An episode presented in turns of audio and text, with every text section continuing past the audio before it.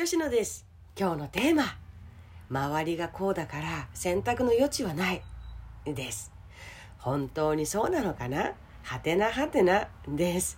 そこから一緒に考えてみようですね。やらないといけないことだよ。しないとダメじゃん。だって周りみんなそうしてるんだから。あなたはそれに心地よさを感じていますか？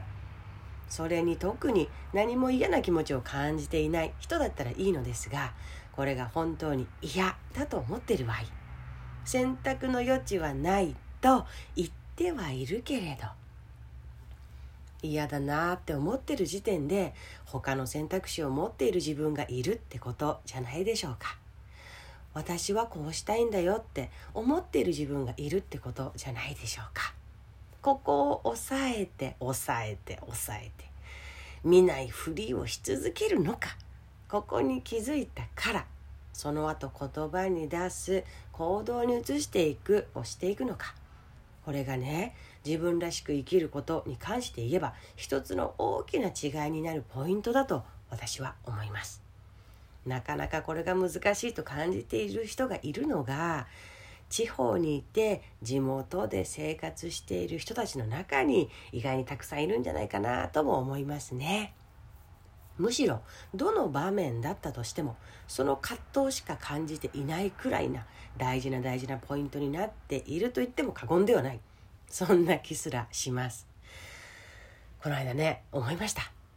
あ私はそれが嫌で地元から飛び出してきたんだと。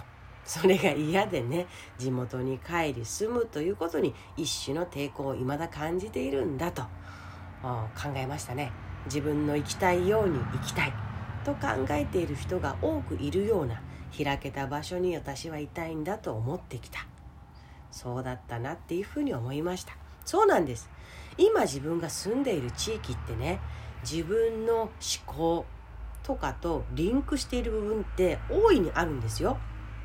馴染まないところには住めないの。つまりですね住んでいるところというのは自分の心地いい考え方やマインドとそんなにずれていない場所だということ。あなたが少なからずそれを受け入れている部分があるのだよということでもあります。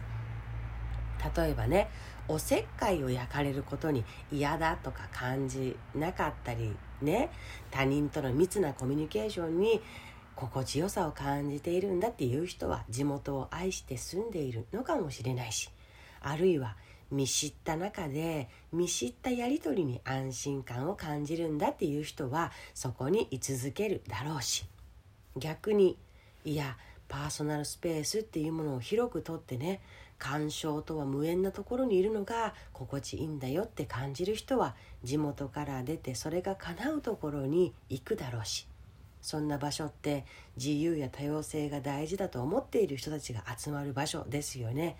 いわゆるそこでのつながりに心地よさを感じている人なのかもしれないし。あなたがどこにいれば自分の大切にしている価値観が反映させられるのか考えてみるのはすっごく大事です。さっき例に出した2パターンの人が例えばお互い自分の大事にしていることなんかを知らずに 逆の場所に生きていたらどうなるでしょうか。苦しいですよね。密着型安心が欲しい人はそれがもらえる場所にいることが望ましくて自由変化が欲しい人はそれ自体が可能な場所にいないと何もできなくなってしまう。お互いにとって共通なのは苦しいいるべき場所じゃないと思うってことですね。そもそも。うん。自分にとっての土台っていうものが安定していないと人って輝けないんです。だからこそ自分が何を大事にしているのかを知るのはすっごく大事なことなんですね。生き生き生きるぞ。なんていう気力が湧くためにも。湧いてくるためにも。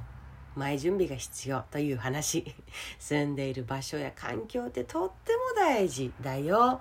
自分に合ってるのかな？ですね。